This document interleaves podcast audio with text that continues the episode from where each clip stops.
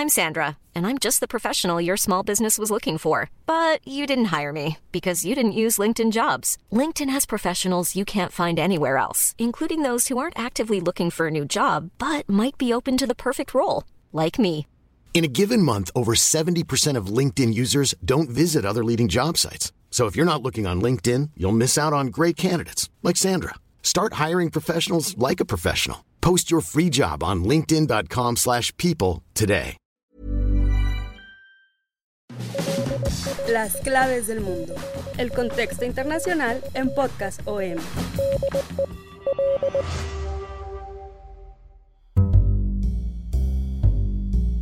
Amigas, amigos de las claves del mundo, los saludamos una vez más en este podcast de Organización Editorial Mexicana. Como cada semana, pues vamos a platicar de los temas más importantes que nos dejó el fin de semana pasado o de los temas que están por venir. Y en especial esta ocasión nos costó un poco de trabajo decidir porque están pasando tantas cosas en el mundo. Estamos en un momento que de pronto no sabemos si hemos regresado al siglo XX, hablando todos del comunismo, del fantasma del comunismo que regresa en teorías conspirativas extrañas, hablando de golpes de Estado otra vez en África, hablando de inestabilidad y intentos de destituir presidentes en América Latina, todo en una semana que estábamos, pues no sabíamos qué de, de tantas cosas que platicar con ustedes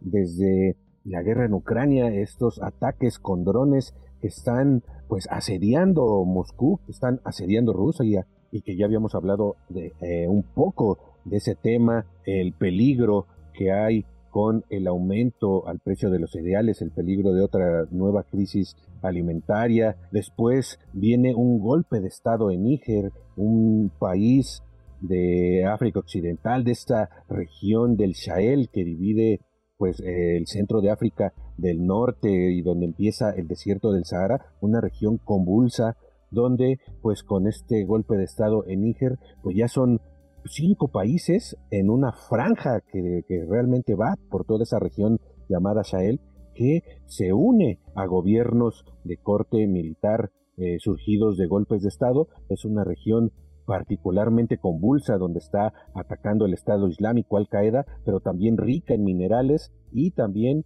muy eh, eh, presente, pues toda la cuestión del imperialismo, del dominio que tuvo Francia y ahora junto con Estados Unidos también estuvo este fin de semana pues la tercera imputación a Donald Trump por intentar ahora revertir los resultados electorales del 2020, que pues según todos los juristas es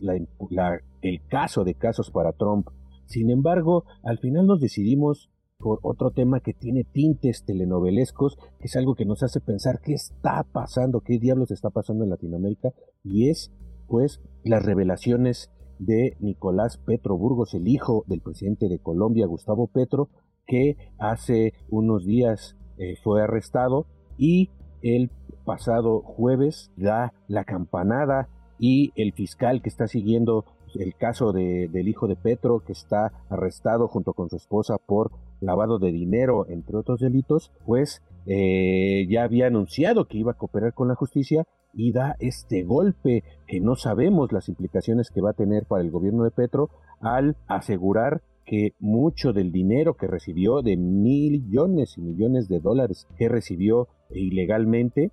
mucho, la mitad por lo menos según el fiscal, según la confesión del hijo de Petro, fueron a parar a la campaña de su padre para eh, su candidatura presidencial. Esto pues está trayendo consecuencias insospechadas, es un golpe eh, durísimo y tiene conmocionado a Colombia porque precisamente pues no sabemos hasta dónde el presidente Gustavo Petro esté implicado o si es como él lo ha dicho desde su misma campaña, lo había dicho, que iban a haber intentos de ensuciar su eh, campaña y su gobierno por intentos de infiltrar dinero del narcotráfico, según había dicho eh, hace ya más de un año y que ahora pues lo estamos viendo y a través pues de uno de sus familiares, aunque es una relación muy complicada la que tiene Petro con su hijo, y eso es lo que vamos a ver en este capítulo que va a ser como de telenovela en las claves del mundo. Y para eso, pues como siempre, voy a platicar con ustedes de este tema con mi compañero y amigo Yair Soto, coeditor de la sección de Mundo del Sol de México. Yair, ¿cómo estás? ¿Cómo nos pintó este fin de semana? Hola Víctor, hola a todos, bienvenidos a las claves del mundo en estos días tan convulsos políticamente hablando y a nivel global también, porque sí, efectivamente Colombia, que se caracteriza por ser uno de los países que más novelas produce en el mundo y que ha dejado huella en el colectivo social de, este sector novelesco, pues ahora está escribiendo voluntariamente su última novela y una novela política, Vic, porque justamente eh, este 7 de agosto que se cumple el primer aniversario de gobierno de Gustavo Petro y no ha podido sumar grandes logros en su primer aniversario Petro y bueno, y para colmo llega estas declaraciones de su hijo Nicolás Petro, que fue detenido precisamente acusado de enriquecimiento ilícito y luego de que eh, le registraran ingresos superiores a los que tenía como o que tenía como funcionario eh, público eh, y esto lo llevó a, a, que fuera detenido junto a su ex esposa. Pero es justamente aquí donde empieza esta novela, porque más allá de los tintes políticos, todo inició por el tema de su ex esposa, una infidelidad de, del hijo de Petro que después de haber conocido a su esposa y por medio de una amiga, después de un rato, casi un año de casados, resulta que es infiel con esta amiga y en lo que se considera como una represalia, una venganza, la ex esposa eh, empieza a divulgar eh, estos eh, ingresos ilícitos de, de Burgos, bueno, de Petro Burgos, el hijo y es entonces cuando los medios empiezan a investigar estas declaraciones y más adelante es la, cuando la fiscalía ya empieza a, adelantar las investigaciones que culminan con su detención tanto de Petro Burgos como de su ex esposa. Señor Nicolás Fernando Petro Burgos, la Fiscalía General de la Nación le ha imputado Carlos como presunto autor responsable de la conducta prevista en el artículo 412 de la norma penal, es decir, en cuanto a la que se suscribe en calidad de autor de la conducta de enriquecimiento ilícito de servidor público, asimismo como coautor de la conducta de lavado de activos como delito subyacente enriquecimiento ilícito. Sirva a informar a esa sede judicial si su deseo es aceptar o no los cargos que le informa el señor fiscal está investigando. ¿Su deseo es aceptar o no los cargos? Eh, señor juez, no acepto los cargos. Entonces es así como eh, a un principio, después de que negaran los cargos, y unas negociaciones con la fiscalía que implicaban incluso la, la reducción del 50% de su condena, es como eh, cede Petroburgos y prefiere ahora declarar en contra de, pues no, no directamente en contra de su padre, pero sí da unas declaraciones que eh, de alguna manera costar probablemente muy caro a, a, lo que le queda, a lo que le resta de gobierno a, Gustavo Petro, porque ahora, en lugar de enfocarse en sacar adelante sus reformas, en sacar adelante su pacto de paz, pues ahora prácticamente eh, puede estarse enfocando en defender todos los temas que ahora le están eh, afectando a su gobierno y sobre todo que le falta pues bastante tiempo no para completar su mandato. Eh, entonces esta nueva novela que protagoniza el hijo del presidente va a dar mucho de qué hablar para los siguientes días Vic y ya eh, desde, como mencionas, desde marzo, eh, este, eh, su hijo estaba ya acechando a Petro, hay que recordar que Nicolás Petro es el primogénito de, del presidente colombiano, del primero de seis hijos, sin embargo, es, pues en esta época él estaba pues todavía en el movimiento guerrillero, y realmente no tuvo mucha conexión con su hijo. Su hijo fue criado por la familia materna, él tuvo eh, acercamientos con él ya mucho tiempo después y esto es lo que ya eh, cuando empiezan estas eh, sospechas de corrupción, pues lo, inmediatamente Gustavo Petro se desmarca de su hijo diciendo a los medios que realmente él no había criado directamente a Nicolás, a su, a su primer hijo, y que eso pues también era, era como una forma de desmarcarse de la posibilidad de que su hijo hubiera caído en actos de corrupción, ya que pues desde inicios de su gobierno y desde que también era alcalde de, fue alcalde de Bogotá, eh, se hablaba de la vida de excentricidades de, de su hijo Nicolás, de, de, autos de lujo, de viajes, de una forma de vida que ya mencionó Jade que pues, no tenía que ver con sus ganancias.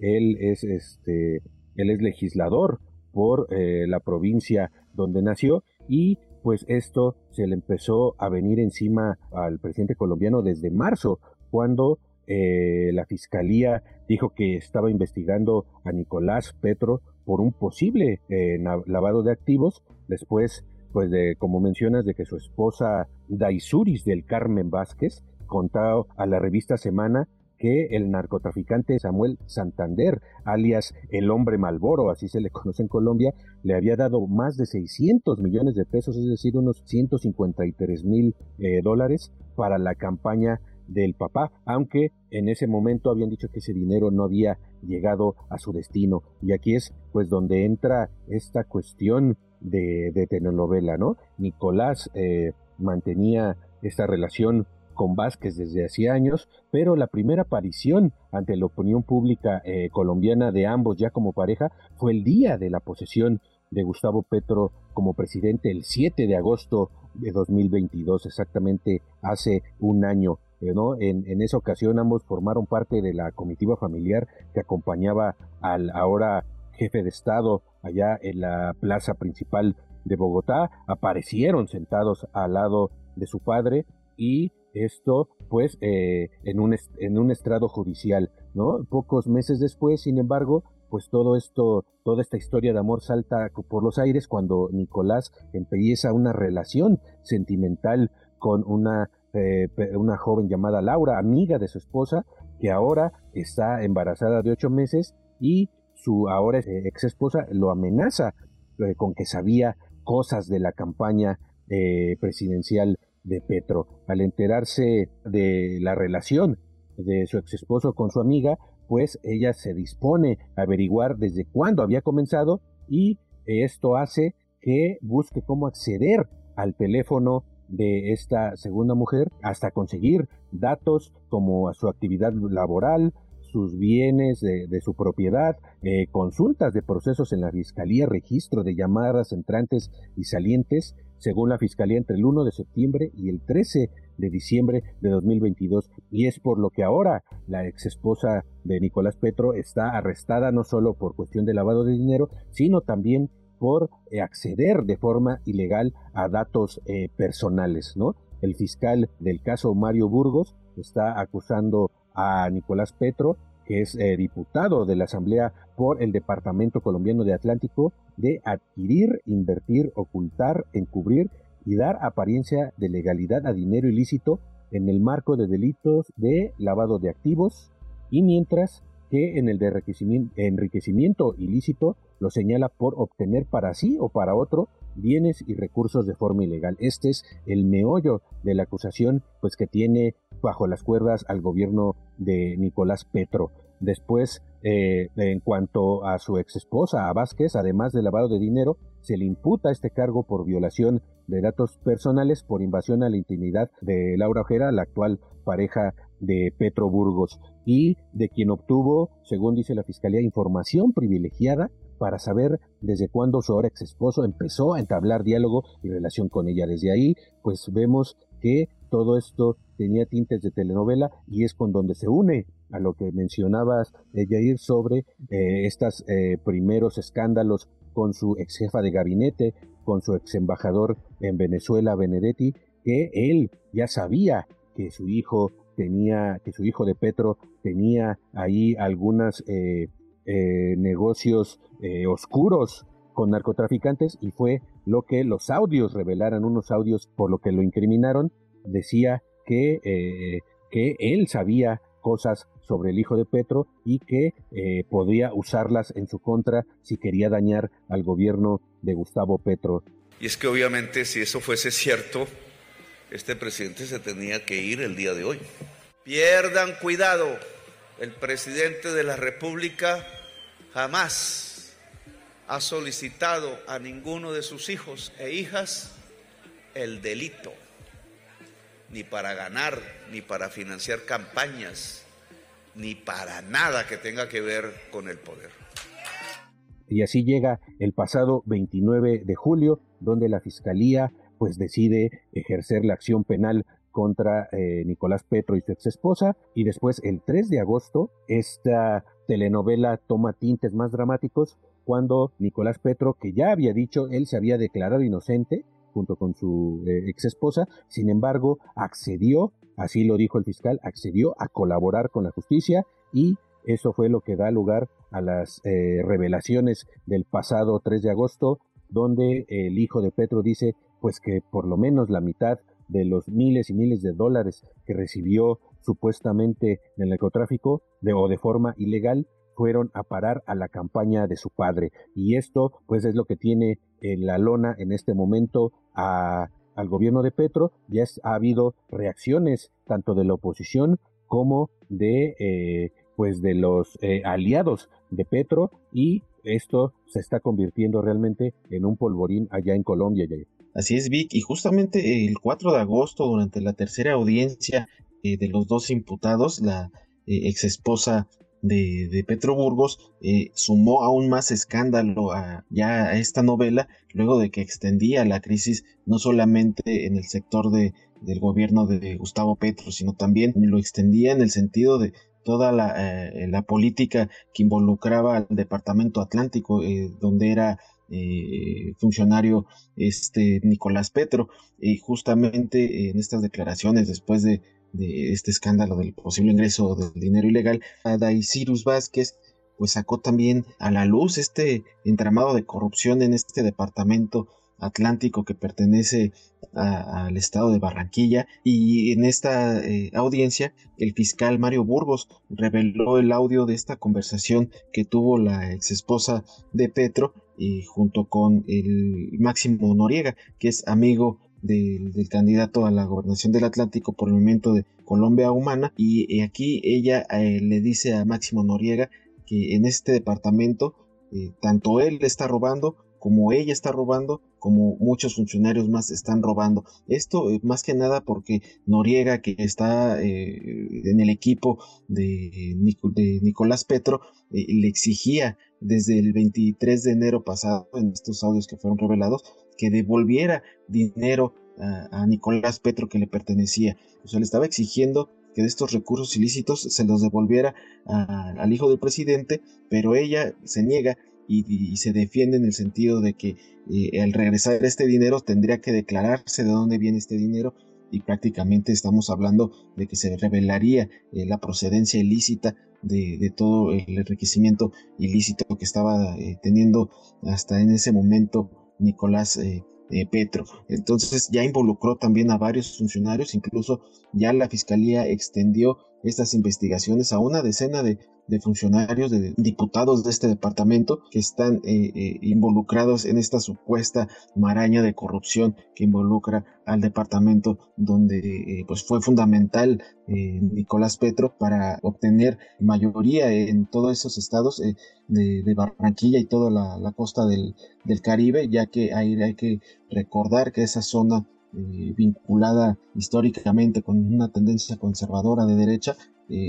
logró eh, cambiar esa tendencia a favor de Gustavo Petro en las elecciones del año pasado. Entonces, ahora el que se extiende esta maraña en, varios políticos es también con lo, que mencionabas, Víctor, de las reacciones que puede haber eh, respecto a, al futuro que le espera al gobierno de, izquierda de Petro. Y ya una vez eh, extendido el tema a varios políticos, pues han decidido estos mismos políticos que pertenecen a diferentes corrientes cuestionarse sobre la legitimidad del gobierno de Gustavo Petro. Entonces,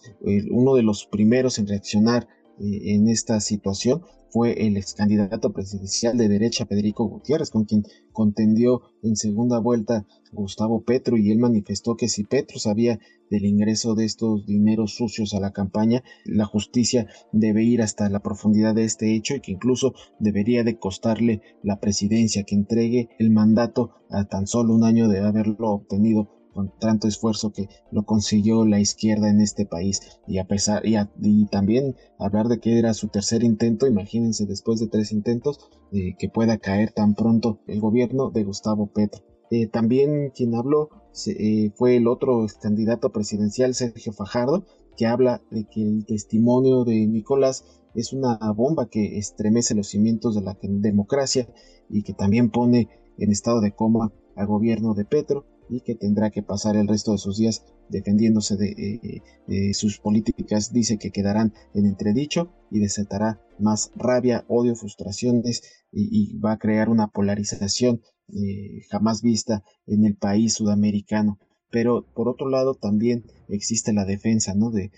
Gustavo Petro, eh, sobre todo de, funcionarios de su partido, que hablan de que pues, prácticamente eh, no hay persona en Colombia que haya sido más escrutada, perseguida, espiada y señalada y estigmatizada como lo es ahora el presidente. Y es como lo mencionabas, Vic, desde que era gobernador de Bogotá, eh, siempre fue perseguido. Bueno, es la, imagen que da su movimiento de izquierda, de que siempre fue perseguido y de alguna manera buscaban la manera de, quitarlo del poder. Y ahora que es presidente, pues más. Pero ahora con todos estos escándalos, pues es muy complicado que se pueda defender, eh, se pueda defender y, esto le pueda eh, restar bastante fuerza a su movimiento, a sus planes que tiene proyectados con su partido, con su gobierno y sobre todo pues todo lo que se vaya eh, desentramando de esta novela no sabemos hasta dónde pueda llegar Y lo que podemos decir, desde antes de que explotara este escándalo de su hijo,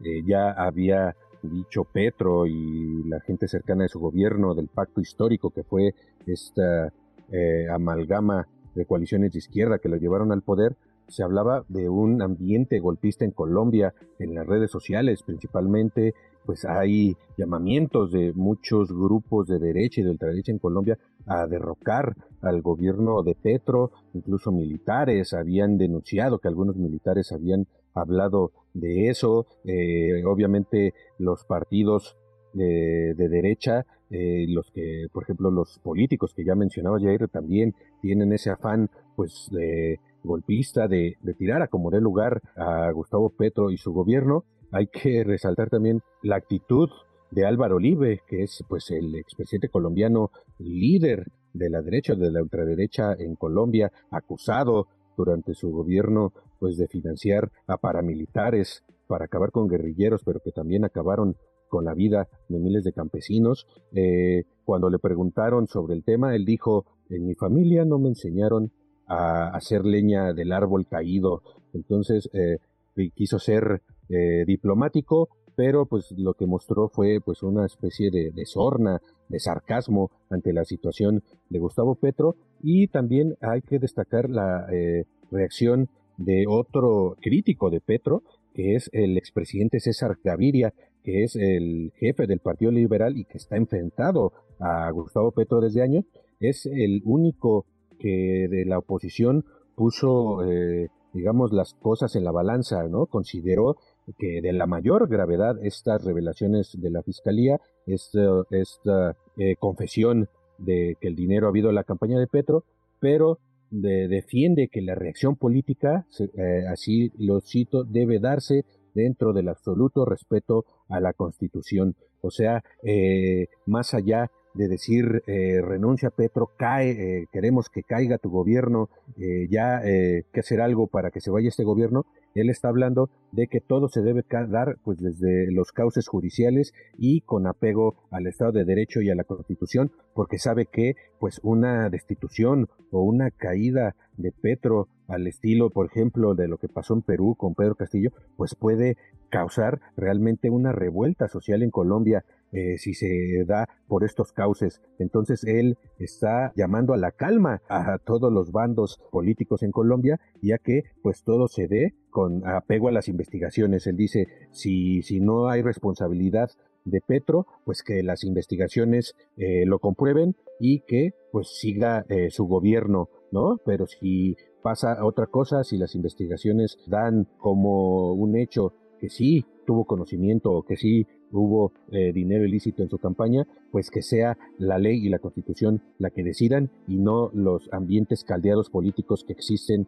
ahora en Colombia. Y por el otro lado, eh, del lado de los defensores de Petro, eh, otro senador del pacto histórico, Wilson Arias, recordó lo que mencionamos al principio, recordó que el 9 de abril de 2022, dos meses antes de ser elegido presidente, Petro había escrito un tuit con una advertencia que decía, tenemos información de un plan confeccionado desde las cárceles para infiltrar a mi campaña con dineros del narcotráfico. Máxima atención a todos los comités municipales, solo se recaudará dinero en la gerencia nacional y por préstamos del sistema financiero, escribió el entonces candidato. Entonces, pues eh, lo que está hablando pues eh, casi pues está volviendo realidad. Ya habíamos eh, mencionado en otro podcast precisamente estos eh, denuncias de que había precisamente el hijo de Petro visitado a gente en las cárceles. desde ahí se hablaba de que había un plan para involucrar al gobierno de Petro con narcotraficantes encarcelados que estarían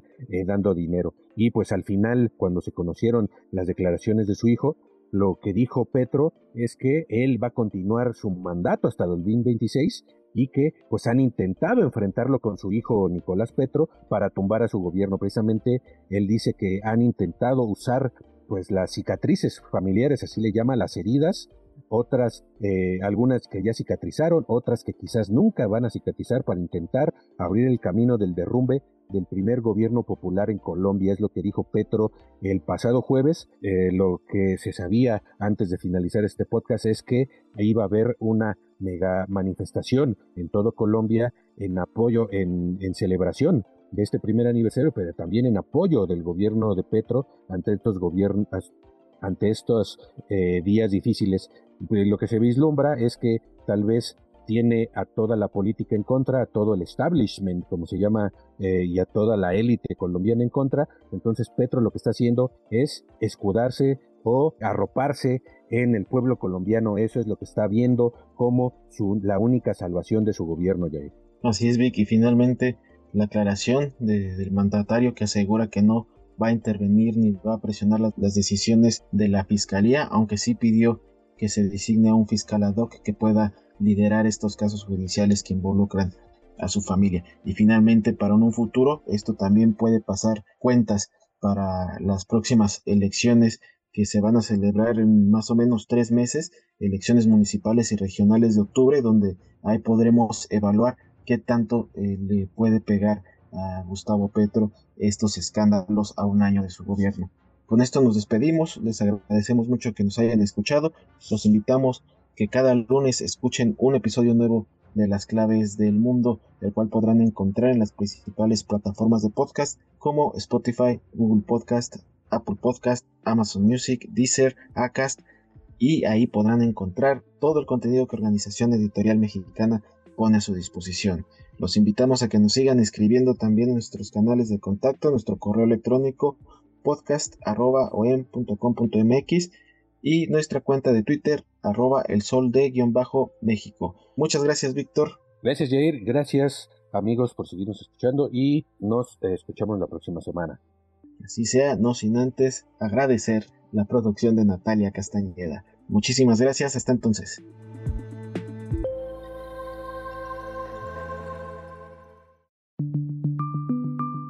Esta es una producción de la Organización Editorial Mexicana.